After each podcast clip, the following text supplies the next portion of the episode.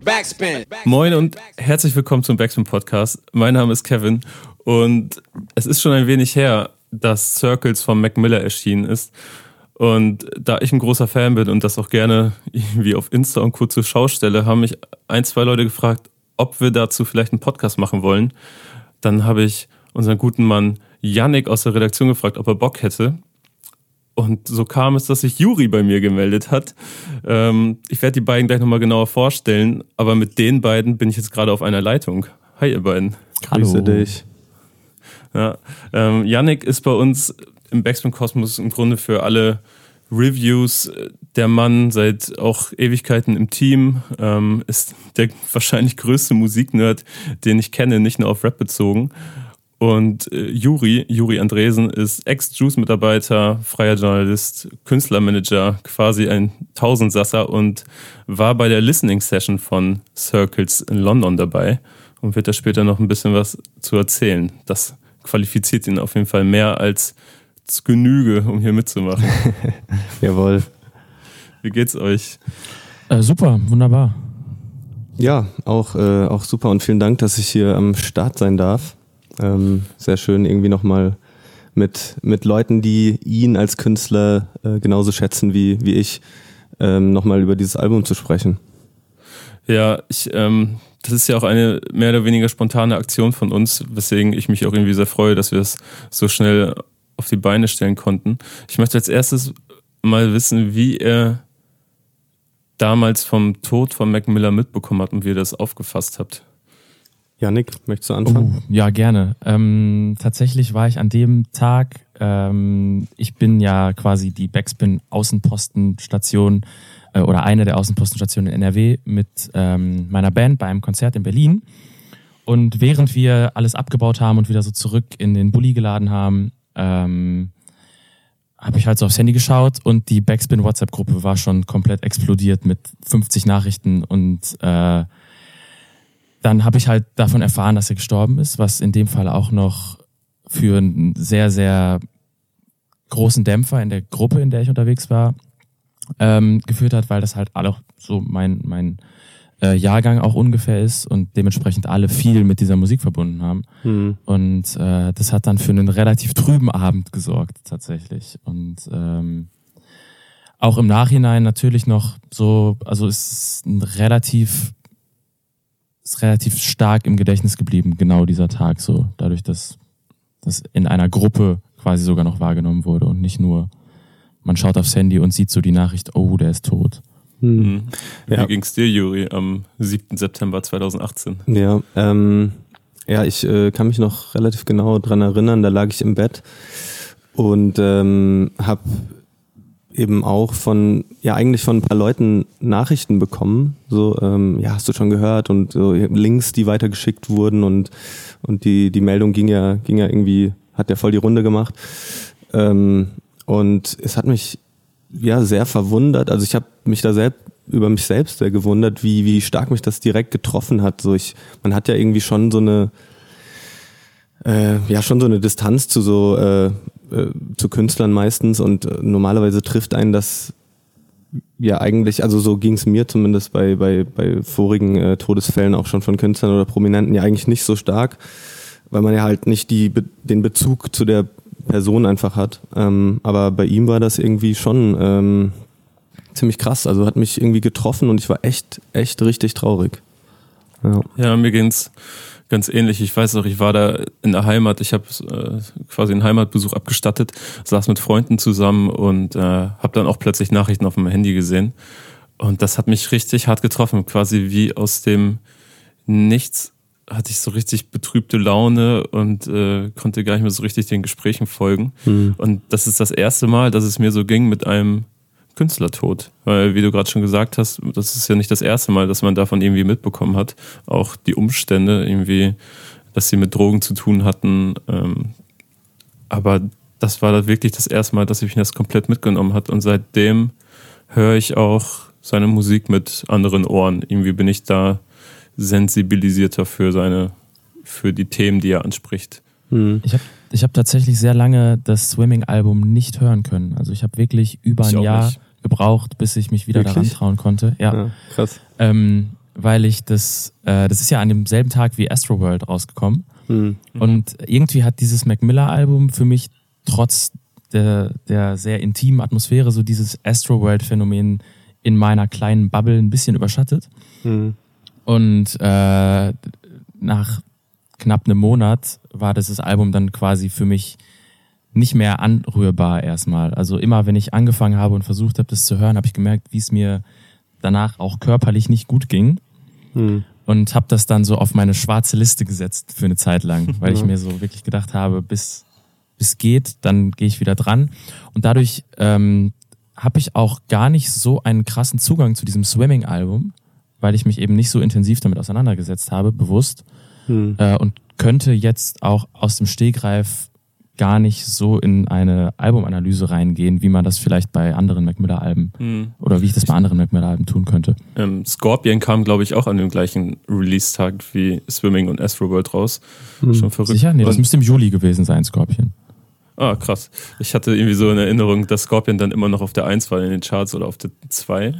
Aber ähm, bei mir ganz kurz noch äh, dazu, bei mir war das auch krass. Ähm, er hatte ähm, ja einige Europa-Interviewtermine auch angesetzt, eigentlich ähm, mhm. im Nachgang des äh, Swimming-Releases. Unter anderem hatten wir auch äh, schon einen Interviewslot bestätigt bekommen. Also ich hätte ihn interviewen sollen zu, zu Swimming. Und ähm, da stand schon alles. Ich war mit seinem Management in, in Kontakt über die Promotion-Agentur. Ähm, und ähm, ja, war, war soweit eigentlich schon, schon alles dingfest gemacht und äh, eine Woche praktisch vor dem angesetzten Interviewtermin kam dann die Meldung. Und das war auch natürlich irgendwie heavy, weil ich bin dann natürlich schon als riesen Mac Miller-Fan schon, habe mich da so extra früh vorbereitet und wollte, dass es einfach ein geiler, ein geiles Gespräch wird. Ähm, und äh, bin dann dementsprechend schon früher so in die Vorbereitung gegangen und war dann eigentlich mittendrin gerade, als dann die, die Meldung kam. Was, Krass. und was auch absurd war, fällt mir jetzt gerade noch ein, ich habe mir, ähm, weil ich das Album einfach äh, unfassbar fand, habe ich mir äh, Merch bestellt, was ich wirklich sehr selten mache. Ähm, also habe ich mir das tatsächlich äh, aus dem Online-Shop äh, bestellt und das ähm, dauert ja immer ein bisschen, wenn, wenn du aus den USA bestellst.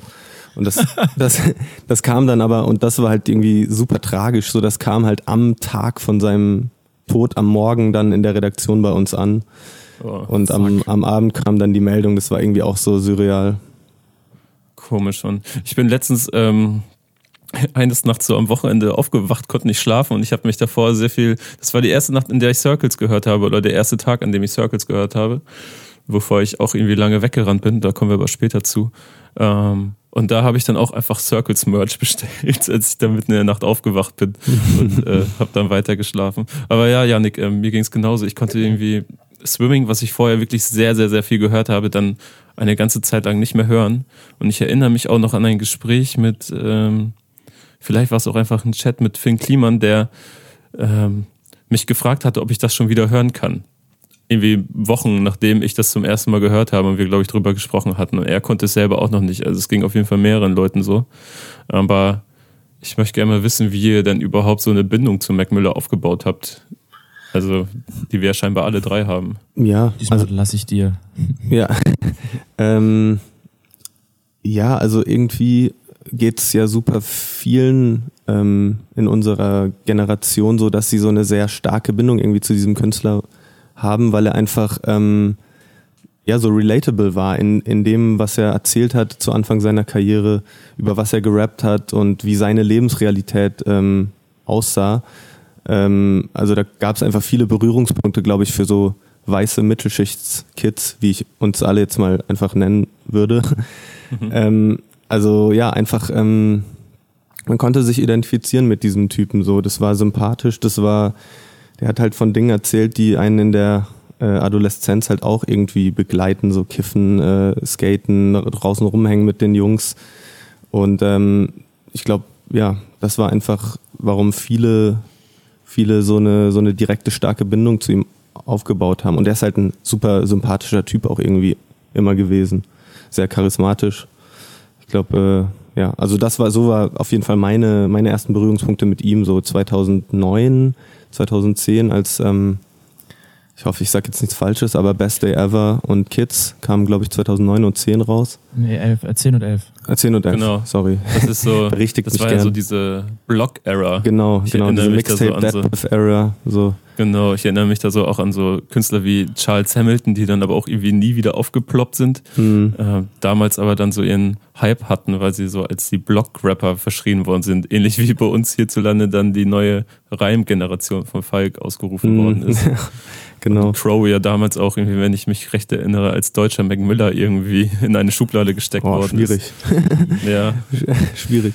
Nee, ähm, aber ja, genau, das waren halt so ganz klassisch meine ersten Berührungspunkte mit ihm, ja.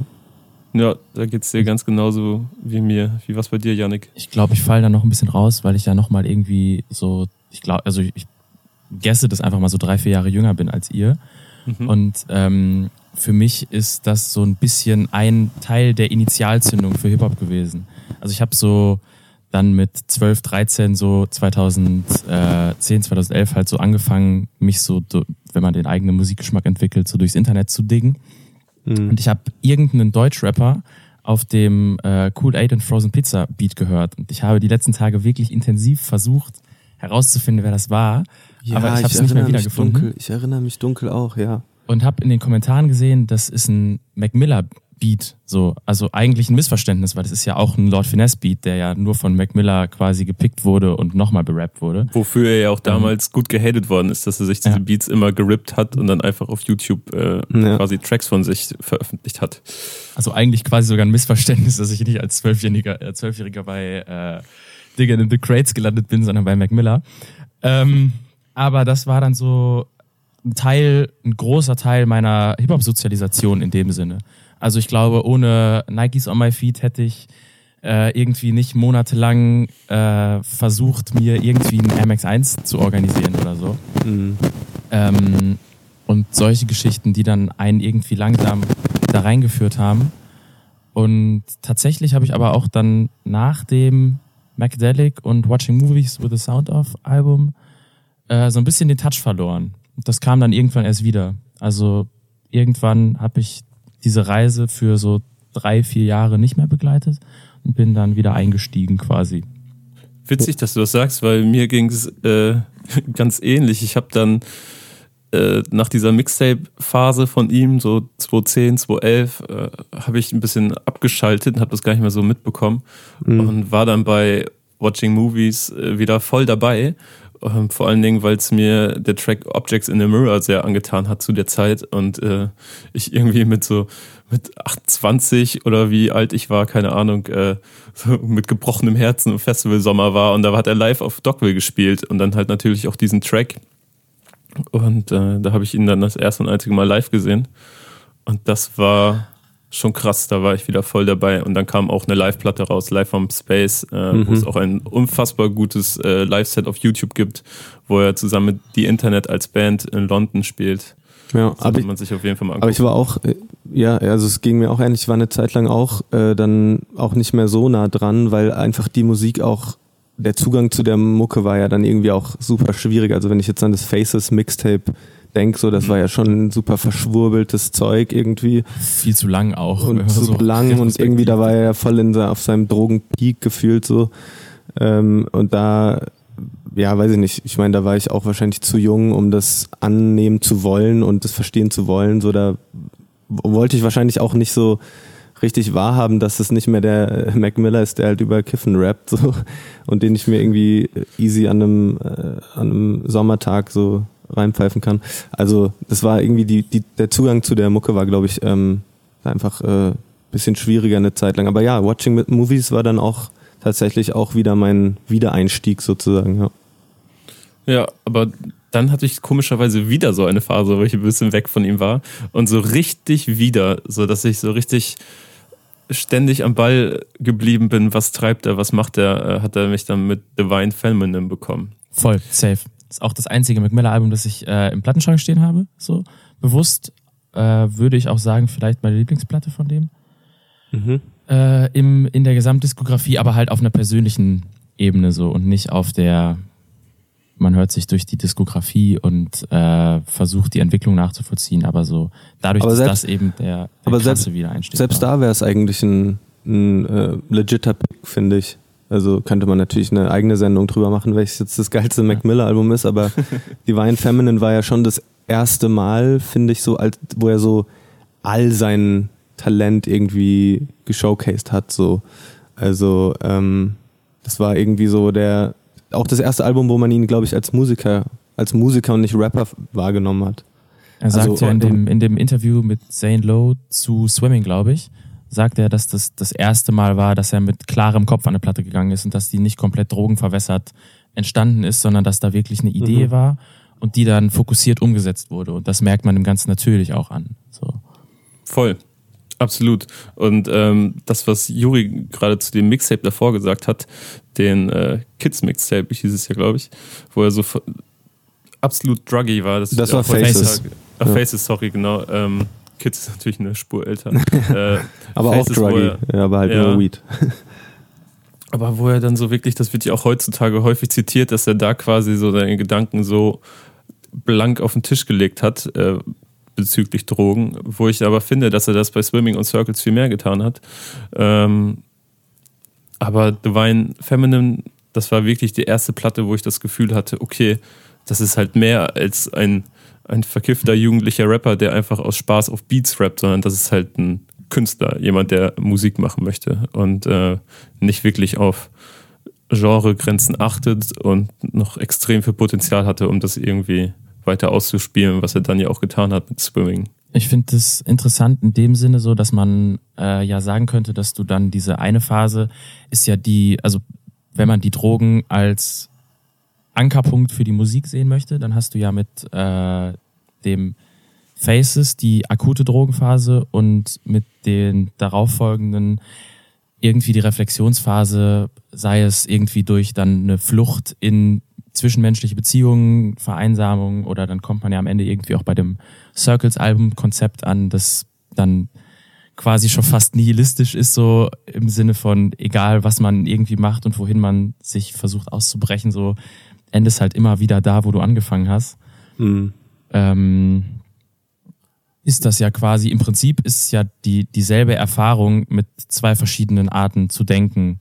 Mhm. Ähm, in Musik festgehalten. So, wenn man diese, diese Phasen jetzt gegenüberstellen möchte. Ja, also was halt, was eh sowieso so eine Konstante in, in seinem Leben und in seinem musikalischen Schaffen war, dass er immer irgendwie ein offenes Buch war. Also man konnte irgendwie immer irgendwie sehen und hören, wo er so, an welchem Punkt er so im Leben gerade steht und wie er sich gerade fühlt. Also natürlich äh, nicht ganz, aber bedingt halt hat, hat man das schon rausgehört aus seiner Musik. Und auch sein Umgang mit Drogen hat, hat äh, auch den konnte man oder die Entwicklung da, davon konnte man so durch die Diskografie durch durchhören.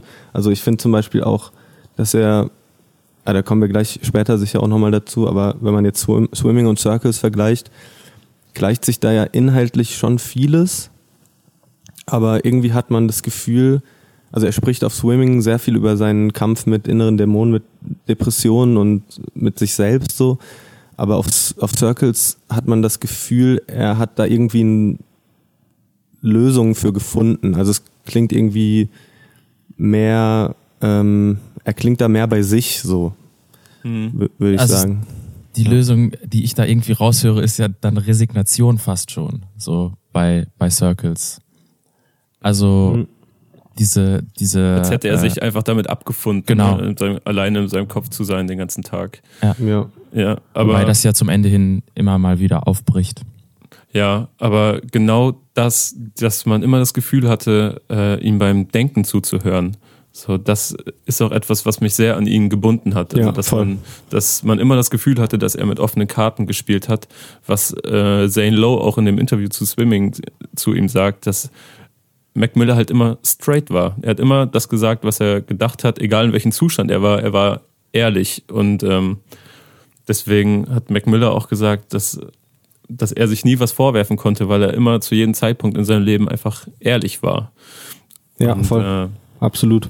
Das sagt er auch in dem, in dem letzten Interview, das er gegeben hat für Vulture, dass, dass man die besten Chancen hat, ihn zu kennen, wenn man einfach seiner Musik zuhört. Mhm. So, und nicht versucht, irgendwas in Dinge reinzudichten, die er vielleicht getan hat, wie zum Beispiel diesen Autounfall, der ja auch stark in den Medien war, nachdem er dann erstmal ein Jahr lang aus eben besagten Medien verschwunden ist, ähm, wo er dann betrunken äh, gegen, ein, gegen einen Laternenpfahl gefahren ist. Und er sagt, sogar enge Freunde haben die besten Chancen äh, zu wissen, was in ihm vorgeht, wenn sie einfach seine Musik hören. Und dieses Gefühl habe selbst ich, der auf, dem anderen, auf der anderen Seite des Kontinents oder auf der anderen Seite des Planeten sitzt und seine Musik hört so. Das äh, thematisiert ja John Bryan in dem aktuellen St. Low Interview. Äh, so schneidet es so leicht an, indem er sagt, ähm, dass Mac Miller sich selbst dafür kritisiert hat, so selbstkritisch äh, in seiner Musik zu sein. Ähm, die Begründung dafür aber war, dass die Leute wahrscheinlich diese Seite von ihm nicht mitbekommen, wenn er sie nicht in Musik verarbeiten würde. Mhm. Also auch sein Umfeld. Und das ist ja genau das, was, was du da beschreibst. Also John Bryan, der Produzent, der Swimming genau. und äh, Circles mitgemacht hat. Ja. Genau. Und jetzt wie können wir auch drüber, äh, jetzt können wir auch drüber sprechen, wie man ihn ausspricht. Weil Kevin und genau. ich waren uns da gestern uneinig. ich habe nicht mal gehört, irgendjemand hat mal John Briand zu ihm gesagt. ja, ich weiß nicht. Aber äh, nennen wir ihn John Bryan. ich bin auf jeden Fall auf der John Bryan, im John Bryan Team. Hundertprozentig allein, weil es viel, viel smoother auszusprechen ist. ja. Ähm, auch ganz interessant ist, dass äh, Mac Miller, ich habe dieses Zane Lowe Interview nämlich auch nochmal mit komplett anderen Augen jetzt geguckt. Ich habe es damals nämlich vor Erscheinen von Swimming gehört und zwei Mo äh, geguckt und zwei Monate vor seinem Tod. Ähm, dass dieser Autounfall ihm endlich mal gezeigt hat, dass es Grenzen gibt, weil er zehn Jahre lang Drogen genommen äh, wie, also mit dem Peak an dem Zeitpunkt, wo er Faces aufgenommen hat. Und er, hat, er hatte nie eine Konsequenz quasi zu befürchten gehabt, weil jedes Mal ging es gut aus. Er ist aufgewacht und war noch da und es ging ihm gut und er konnte weitermachen quasi. Ähm, und dieser Autounfall war das erste Mal seit zehn Jahren, dass er das Gefühl bekommen hat, okay, das kann auch böse enden. Und er sagte, das war so der Wake-up-Call und ähm, wo er dann mit klarem Kopf wiederum, na klar, Kopf ist wahrscheinlich Auslegungssache, äh, Swimming machen konnte. Was aber dann ja scheinbar auch nicht so allzu lange angehalten hat, dieser Status. Ja. Äh, wie habt ihr denn eigentlich die Ankündigung von Circles wahrgenommen? Mm, mit sehr gemischten Gefühlen. Ähm, da man ja zu dem Zeitpunkt auch nicht wusste, wie es jetzt in der Produktionsphase ähm, passiert ist. Und ich als der Idealist, der ich irgendwie tief im Inneren bin, so fast schon aus Prinzip eigentlich die Finger von so posthumen Alben lasse. Äh, weil ich da das Gefühl habe, dass so dieser Deadline-Release-Moment für den, der die Platte gemacht hat, halt entrissen wird. In dem Sinne von, keine Ahnung, wenn du gezwungen bist, zu einer gewissen Deadline irgendwas abzuliefern, und du hängst dahinter, dann ähm, überlegst du dir halt irgendeine Möglichkeit, das zu lösen und das umzusetzen, als der Künstler, der die Platte macht. Und das ist ihm, diese Chance ist ja ihm quasi durch seinen Tod genommen worden. Ähm, auf der anderen Seite muss man auch realistisch sein, dass bei zig Musikern so Sachen wie Tracklisting oder sowas dann halt auch zusammen mit einem Label und zig anderen Leuten irgendwie aufgestellt werden und dass das nicht immer eine reine künstlerische Entscheidung ist. Ich hatte aber trotzdem so das Gefühl, auf dem aktuellen künstlerischen Stand, wo der sich bewegt hat, dass er schon bei dem, was in seinem Kosmos passiert, der Herr über seine Musik sein wollte und war.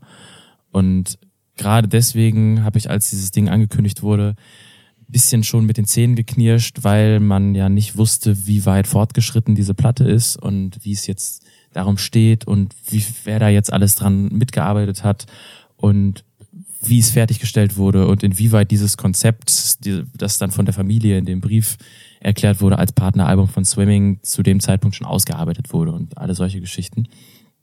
Ähm, das Ganze hat sich dann aber durch die Interviews zur Platte irgendwie relativ schnell äh, eingepegelt hinzu, dass ich irgendwie neugierig darüber war, was passiert. Äh, es aber dann tatsächlich, als es rausgekommen ist, nicht gehört habe, weil ich mich nicht getraut habe. ja. ja, also bei mir, ähm, ich hatte äh, das ja zum Zeitpunkt der Albumankündigung wusste ich das ja schon, hatte ich das Pri Privileg, das Album sogar schon zu hören. Ich war bei der Listening Session ähm, Anfang November in London dabei. Ähm, von daher hatte ich da ein paar Vorinformationen auch schon, wie die Platte entstanden ist, wer da die Hand drauf hatte und äh, in dem Zuge wusste ich auch, dass es kein klassisches posthumes Album äh, wird, weil ich fühle euch da total ähm, posthume Alben immer ganz schwierige Sache. Äh, Negativbeispiel finde ich äh, jetzt kürzlich auch das XXX Tentation Album. Ja gut, ähm, da kam ja gespannt auf die 2000 Plus World Songs. Ne? Ja. ja. also das äh, ist natürlich immer immer ein bisschen schwierig, da da halt einfach ähm, ähm, ja so teilweise unfertige Skizzen in so eine Verwertungsmaschinerie gestopft werden und damit da irgendwie noch nach dem Ableben des Künstlers noch ein bisschen äh, Kohle mit sich verdienen lässt. So. Aber ähm, wie gesagt, bei Circles ähm, war das, ist das ja eine ganz andere Sache. Also ähm, das hat habe ich auch ähm, in dieser Listening Session, da gab es so eine kleine Podiumsdiskussion, ähm, an der unter anderem auch John Bryan teilgenommen hat. Und äh, da wurde einfach über den Entstehungsprozess von Circles geredet. Da wurde ja, hat äh, John Bryan irgendwie sehr intime Details so aus dem Studio mit, mit diesen 30, 40 Leuten, die da in den Abbey Road Studios saßen, ähm, geteilt und da hat man schon rausgehört, dass das, ähm, dass das, ähm, dass dieses Material zum einen organisch entstanden ist und dann auch von den Leuten, die sich dem bewusst waren, dieser, dieser, dieser ähm, Wichtigkeit dieses Albums oder dieses Materials, ähm, dass die, ähm, ja genau, da die, die Hand halt drauf hatten und ähm, auch wussten, was das bedeutet, jetzt so ein Projekt fertig zu bringen, das Mac Miller vor seinem Tod angefangen hat.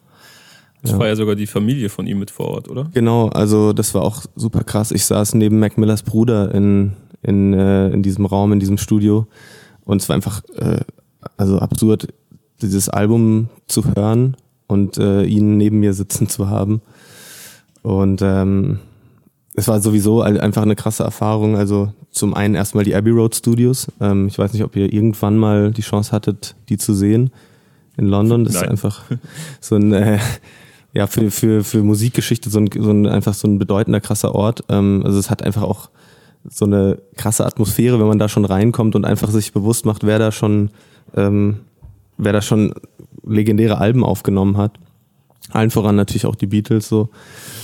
Ähm, und dann dieses Album in diesem Kontext halt dort zu hören, ist ein unfassbares Erlebnis halt äh, irgendwie. Ähm, ich habe dann auch versucht, mich nicht von dieser Atmosphäre so zu sehr beeinflussen zu lassen in meiner Bewertung von der Musik dann. Aber ähm, nichtsdestotrotz ist es einfach ein krasses, krasses Album so. Ich sag's dir, wie es ist. Ich glaube, ich hätte geheult. Ja, ey, ich hatte einen Kloß im Hals, auf jeden Fall. Also wirklich. Ähm, das war, ich musste das richtig verdauen erstmal. Ich habe mich dann auch nach dieser Listening Session erstmal äh, so, so 15 Minuten auf den Bordstein gesetzt. Äh, und das war einfach heavy, heavy, heavy Erlebnis so. Aber auch mega schönes Erlebnis halt eigentlich. Also diese Stimmung auch bei dieser Listening Session war schon sehr so andächtig und äh, bisschen schwer, vor allem, wenn man halt mhm. halt gehört hat, was John, John Bryan erzählt hat, wie es Mac Miller ging, wie er sich äh, gefühlt hat zu der Zeit, wie er war. Ähm, also sehr andächtig schon, aber halt jetzt nicht gedrückt. Also das war irgendwie, war allen schon bewusst, dass es eigentlich ein schönes Erlebnis gerade ist, dieses Album so zu hören. Ähm, das war eine weirde, weirde Atmosphäre, aber eine grundsätzlich auf jeden Fall positiv. Und das finde ich, lässt sich auch auf das Album, äh, können wir ja gleich auch nochmal ausführlicher drüber sprechen, lässt sich auf das Album auch übertragen. Also das ist schon eine, hat schon eine Schwere auf jeden Fall und ist auch melancholisch und ähm, auch so Zeilen wie in dem, in dem, in der ersten, bei der ersten Single.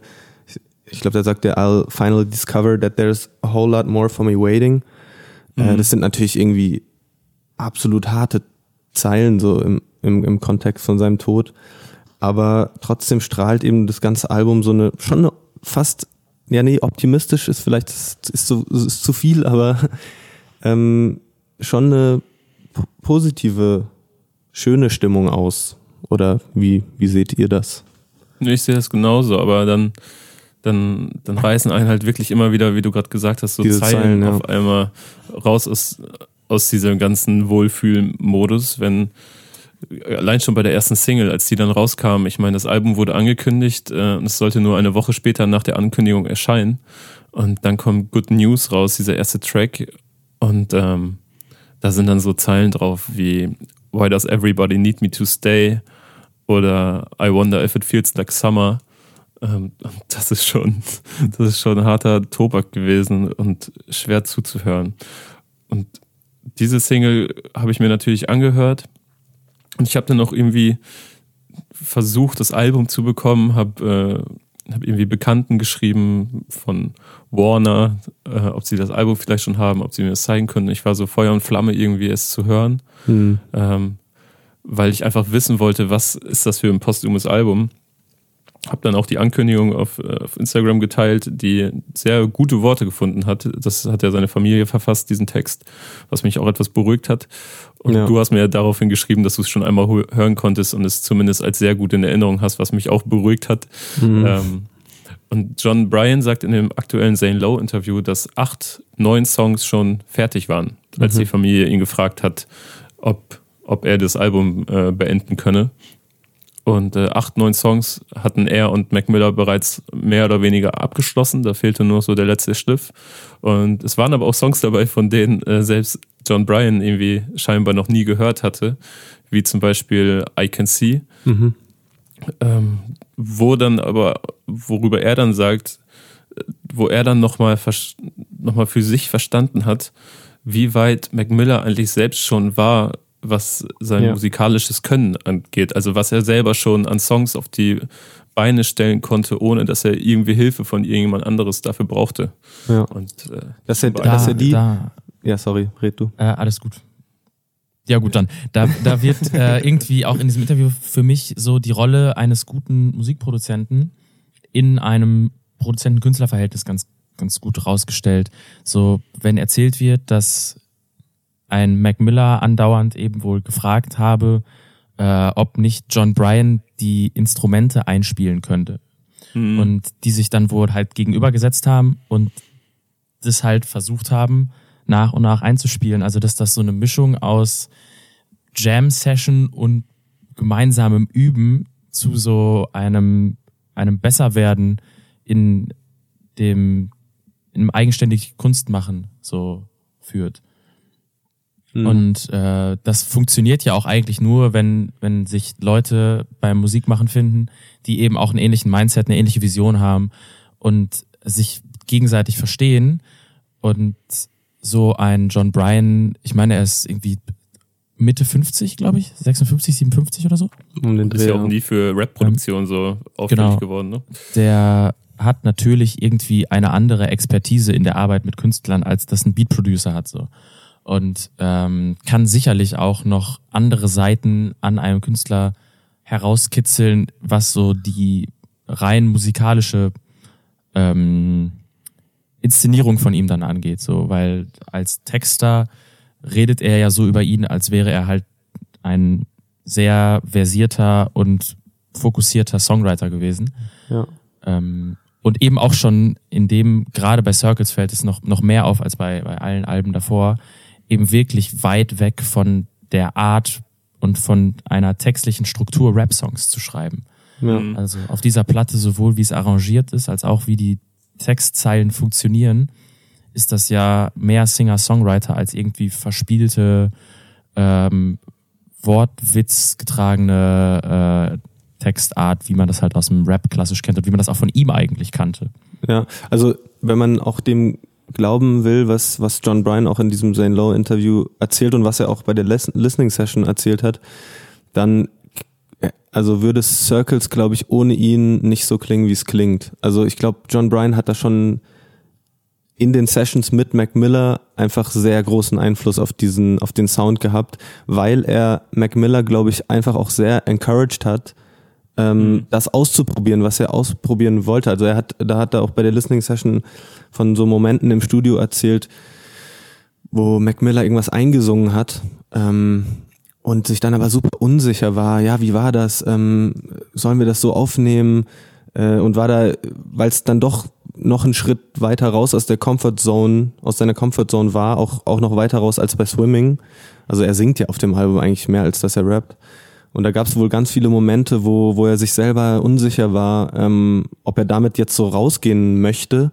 Und äh, es scheint wohl so gewesen zu sein, dass John Bryan die Person war, die ihn darin bestärkt hat und die, die ihm gesagt hat, ja, das klingt gut, mach das. Und ähm, ohne John Bryan, ja, weiß ich nicht, ob das Album dann so geklungen hätte. Also ja, ohne, ohne oder ohne diese Person, die ihm halt sagt, so, mach das mal. Ja, ich erinnere mich gerade daran, wie John Bryan davon erzählte, dass äh, Mac auf einmal so eine so eine Refrain sang im Studio und äh, John Bryan daraufhin meinte, yo, das ist die Hook für Good News. Mhm. Und Mac Miller meinte, hä, was? Ich hatte, nee, vielleicht eher ein neuer Song oder so. Und doch, doch, probier das bitte aus. Genau. Und er musste ja. ihn richtig überzeugen und äh, letztendlich klingt's ja echt ziemlich gut. Was für mich auch äh, irgendwie sehr sehr beispielhaft ist, ist das, ist Everybody, also der Song of Circles, ja, mhm. der ja ein Cover ist von Everybody's Gotta Live von Arthur Lee, den ich persönlich nicht kannte. Der Song kommt von 72. Ähm, Arthur Lee hat sich damals schon irgendwie selbst als äh, First Black Hippie bezeichnet und hat in einer psychedelischen Rockband gespielt namens Love, äh, die die haben auch im, während des Summer of Love äh, 67 eine sehr, sehr gute Platte rausgebracht die sich die, lohnt die gilt, glaube ich, auch heute bei in vielen besten Listen als eine der besten 50 Platten aller Zeiten so, aber äh, ist ganz ja. verrückt, sich das anzuhören, äh, so off-topic, weil das äh, Mixing komplett wahnsinnig ist bei dem Ding. Also wenn man okay. sich das irgendwie auf guten Kopfhörern oder halt auf einer äh, oder auf einer Anlage halt anhört, dann wirst du halt merken, so wie in den 60er Jahren anders aufgenommen ja, und abgemischt ja, wurde, dass da einfach Sachen nicht homogen abgemischt sind, sondern total scheinbar den technischen Nichtmöglichkeiten geschuldet, irgendwo komplett willkürlich im Raum, also links und rechts äh, komplett abgehackt voneinander im Raum stehen. Und äh, das ist gleichzeitig super interessant und super anstrengend. ja, ich habe den Song auch als etwas äh, anstrengend äh, wahrgenommen.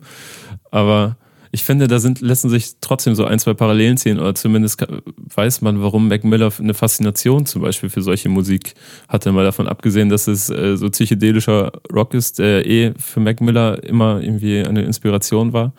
Ähm, aber Arthur Lee war auch irgendwie der Kopf einer multiethnischen Rockband, so kurz nach dem Ende der Segregation in den Staaten, das muss man sich auch mal vor Augen halten. Und äh, hatte sich irgendwie nie so mit Genregrenzen äh, auseinandergesetzt. Deswegen hat er einfach Hard Rock, Blues, Funk und alles Mögliche gemischt. Und Mac Miller hat ja auch einfach konsequent immer mehr Blues und mehr Funk äh, in seine Musik gebracht und hat sich immer weiter von Rap entfernt. Ja. Und das äh, habe ich irgendwie sehr begrüßt, weil ich liebe es, so Künstlern beim, beim wirklich beim Wachsen ihrer Kunst zuzugucken, wenn, wenn aus Rap etwas entsteht, das größer ist, das äh, Stadien füllen kann, was ja, Menschen halt begeistern kann. Gesagt. Ja, vielleicht so, ne? Aber also, oder wenn ja zumindest etwas Eigenes wird, was ich in Deutschland zum Beispiel sehr an, an Casper äh, faszinierend finde, wie man so seine musikalische Reise immer weiter begleiten kann und zugucken kann, wie es sich entfernt und zu was Eigenem wird. Ja, ja, voll. Und ähm, Circles ist ja auf jeden Fall irgendwie so eine ganz logische Konsequen äh, Konsequenz in dem Sinne in seiner Diskografie, weil er halt mit, also von Album zu Album, von Mixtape zu Mixtape sich immer irgendwie ein bisschen neu erfunden hat und eine neue Facette dazugekommen ist. So. Und jetzt bei Circles war es aus meiner Sicht halt ja der Gesang, dass er seiner Stimme einfach noch mehr Raum gibt als auf den Alben davor, auf Divine Feminine und ähm, Swimming hat er auch teilweise gesungen, die Hooks. Aber ähm, ja, jetzt bei Circles halt noch, noch mehr. Also noch mehr, wie gesagt, aus der Comfort Zone raus und da passiert einfach super viel. Ähm, dann doch auf dem Album, obwohl es schon einen, äh, einen rot, musikalischen roten Faden hat so. Aber es ist ja Folk, äh, ja, Psychedelic, äh, Rock, es sind Jazzgitarren, ähm, 80s R&B, also irgendwie alles, alles so ein, kann man da irgendwie raushören und ähm, ja, glaube ich halt einfach so eine so eine logische Konsequenz aus seiner Entwicklung. Musikalisch.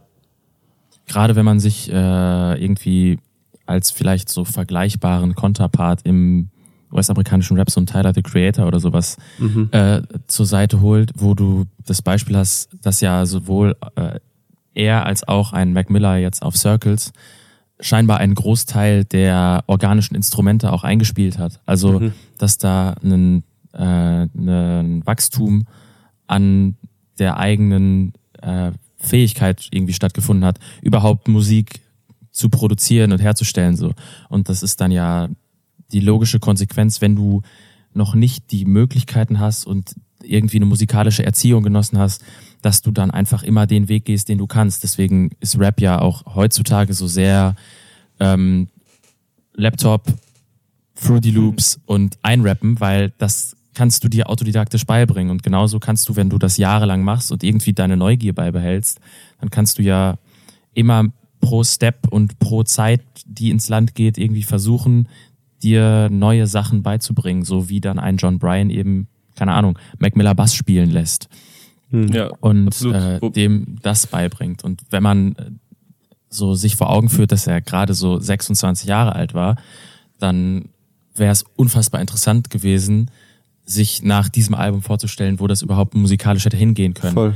Also da ist ja wirklich dann eine, das ist ja eine Reise ins Ungewisse gewesen. Mhm. Und ja, Mac Miller hat aber, muss man fairerweise sagen, glaube ich schon seit seitdem er ein Kind war oder zumindest jugendlich, war Bass, Gitarre, ähm, Drums, glaube ich, alles ein bisschen nebenbei. Ich weiß nicht, ob autodidaktisch oder wirklich im Unterricht gelernt, aber auf jeden Fall hat er schon länger gespielt. Aber das ist natürlich dann ein Unterschied, ob man es als Jugendlicher ein wenig spielt oder dann auf so, auf so weltweit bedeutenden Platten selbst spielt. Und aber ich glaube auch, dass, ja. dass er die Tatsache, dass er so ausgebrochen ist und so, so alles ausprobiert hat und ähm, so einfach ein Musiker geworden ist und nicht nur ein Rapper. Ich glaube, das ist zwar alles auch organisch passiert, aber ich glaube, äh, und da würde mich sehr interessieren, was ihr dazu denkt. Ähm, er war schon auch ein, ein, bisschen getrieben, glaube ich. Also weil ähm, er wollte, ich glaube, er, er hat schon ein bisschen so eine Mission verfolgt, als Musiker auch wahrgenommen zu werden von Leuten, die was von Musik verstehen, von Musikkritikern und auch von der breiten Masse. Ähm, weil ich glaube, die, diese Zeit nach seinem Debütalbum Blue Slide Park 2000 11, berichtigt mich, wenn ich da auch falsch liege. Ja, yes.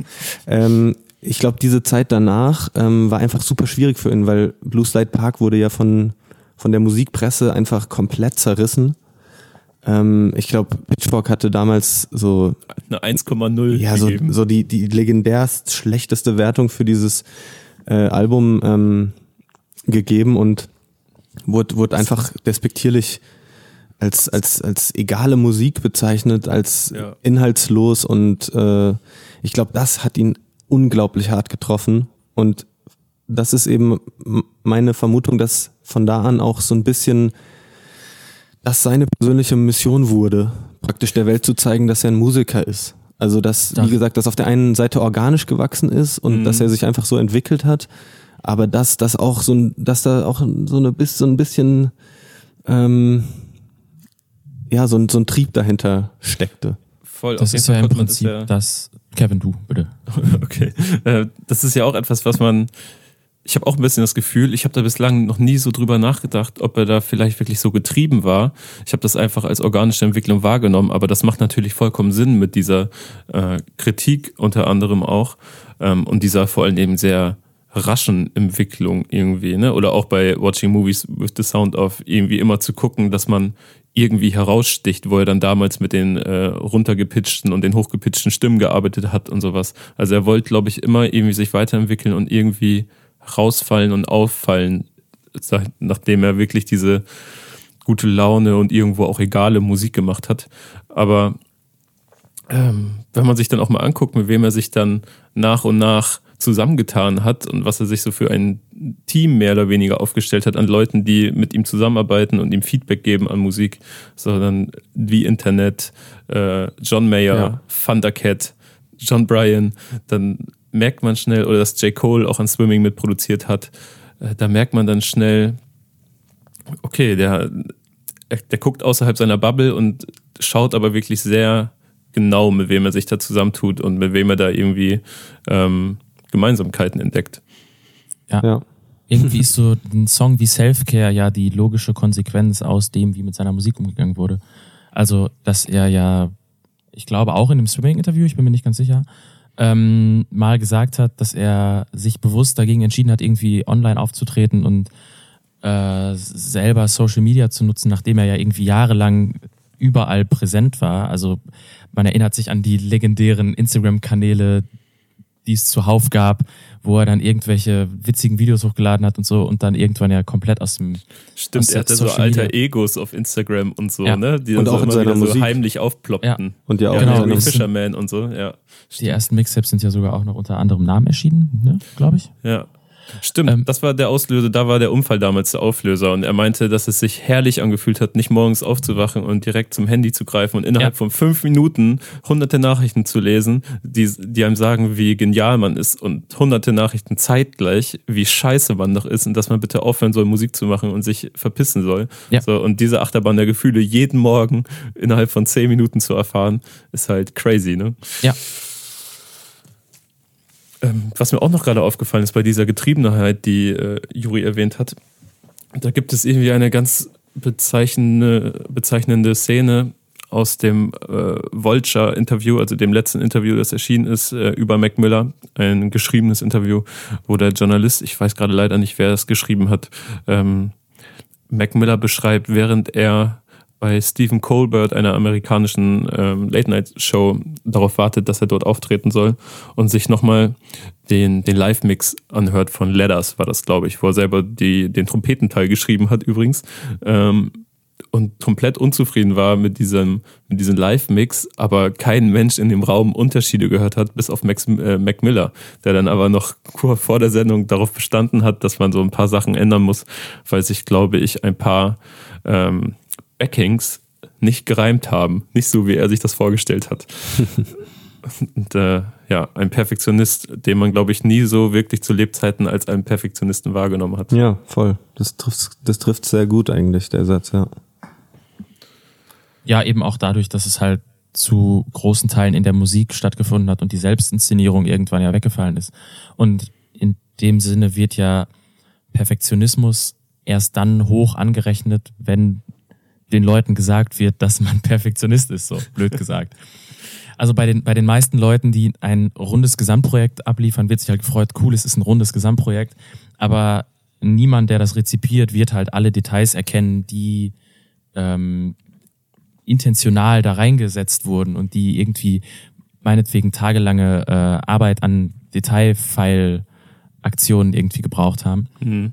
Ich habe ja, sorry, das, Janik. Das hat ja irgendwie dann auch wieder was von ähm, einem interessanten Umgang mit der eigenen Musik und dem eigenen Charakter in der Öffentlichkeit und in der öffentlichen Wahrnehmung zu tun, wenn man halt solche Sachen hinter den Kulissen, wenn sie sich abspielen, aber man selber damit nicht hausieren geht. Also das typische Rapper-Phänomen wäre ja, sich ins Interview zu setzen und zu sagen, die anderen machen alle nur Scheiße und ich mixe meinen Song 200 Mal, bis er perfekt ist, weil ich bin der krasseste so. Das ist ja, würde ich mutmaßen, so würde er in den, in den Rapper-Gestus so rein, reinpassen, so von, von dem Auftreten. Und das ist dann ja wieder ein Bruch damit. Was man da lieber mag, das ist ja auch scheißegal. So, so Rap lebt ja vom Ego. Ähm, aber das ist halt dann wieder so ein, ein Bruch, der ihn innerhalb der eigenen Szene wahrscheinlich so gleichzeitig so ein Outstanding ähm, Moment verschafft hat, wie auch eine viel höhere Angreifbarkeit irgendwie gegeben hat. Ja, sehe ich. Ähm, ich weiß auch übrigens bis heute nicht, wo, obwohl ich dieses Album wirklich unfassbar häufig höre, immer noch und tot gehört habe, auf Swimming Snoop Dogg singen soll. Das passiert nämlich irgendwo. Okay. Ähm, What's the use, meine ich, oder? Ach wirklich? Dann werde ich, ich mir das nochmal anhören. Also ich habe es jetzt nicht gecredited im Kopf, aber ich, wenn ich mich dran erinnere, meine ich, dass ich da seine Stimme im Kopf habe. Okay, geil. Werde ich mir nochmal geben. Und ich möchte eigentlich, weil ich glaube, wir sind relativ am Ende des Gesprächs, ähm, nochmal mit einem Fun Fact abschließen. Und zwar auf, auf dem äh, Song Woods von Circles haben äh, David und Eli mitproduziert, die man ja. ansonsten hierzulande für Produktion für Motrip, Kollega äh, und andere deutsche Rapper Das habe ich auch über deinen äh, Tweet erfahren. Und das wurde niemals, also ich habe nicht mitbekommen, dass das die selbst irgendwie irgendwo gepostet haben. Ich habe das so zufällig in den Credits entdeckt und ich war so, wow, lol, warum? Also wie kommt das zustande? Gerade da fällt es ja auf, weil die Credits ja wirklich sehr knapp gehalten sind. Also mit Ausnahme von, von Mac Miller und John Bryan sind ja nur noch vier oder fünf andere äh, Produzenten und Contributor dabei und eben auch nur ähm, Barusura, ich weiß nicht, ob man ihn so ausspricht, als Sänger und Drummer auf Hand Me Down als einziges Feature. Hand Me Down, unfassbar guter Song übrigens. Finde ich ja. auch, trifft sehr gut irgendwie die perfekte Brücke zu Swimming, dadurch, dass er zwar auf dem Song rappt, aber auch singt und äh, zur Abwechslung mal ein Feature da ist, finde ich, äh, mag ich sehr gerne. Ach ja. Aber wir driften jetzt ins, äh, ins, äh, ins, ins, Schwadronieren über Mac ja. Ab. Das können wir auch irgendwann bei einem Bier machen. Sehr, sehr, sehr gerne. Ey, ich möchte euch, falls ihr äh, keine wichtigen Facts mehr habt oder was ihr gerne erzählen möchtet, möchte ich euch erstmal danken, dass ihr hier für die spontane Aktion Zeit gefunden habt. Ich danke euch. Ja, sehr gerne. Und, War ein schönes äh, Gespräch. Ja, Mann, ich glaube, ich werde mir jetzt auch noch ein paar Mac Miller-Videos reinziehen, ehrlich gesagt. Ich habe ich hab mir nie diesen Stephen Colbert-Auftritt äh, angesehen. Ich glaube, das mache ich jetzt gleich. Dann macht viel Spaß dabei, mach das. Okay, danke euch, äh, macht's gut und jo, wir sehen uns dann demnächst. Dir. Danke euch, bis dann. Ciao. Ciao. Backspin. Backspin. Backspin.